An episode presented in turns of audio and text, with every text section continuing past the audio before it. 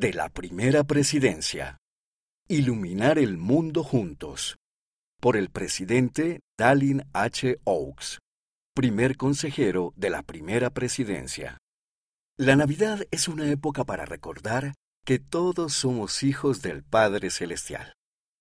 Él envió a su Hijo Jesucristo para ayudar a todas las personas a regresar a Él. Como seguidores de Jesucristo, debemos ser los más amigables de todas las personas. Debemos servir a quienes nos rodean y a quienes no son de nuestra iglesia. También debemos notar lo bueno que hacen los demás. La luz de Jesucristo nos guía a todos para ayudar a los necesitados. Servicio de amigo.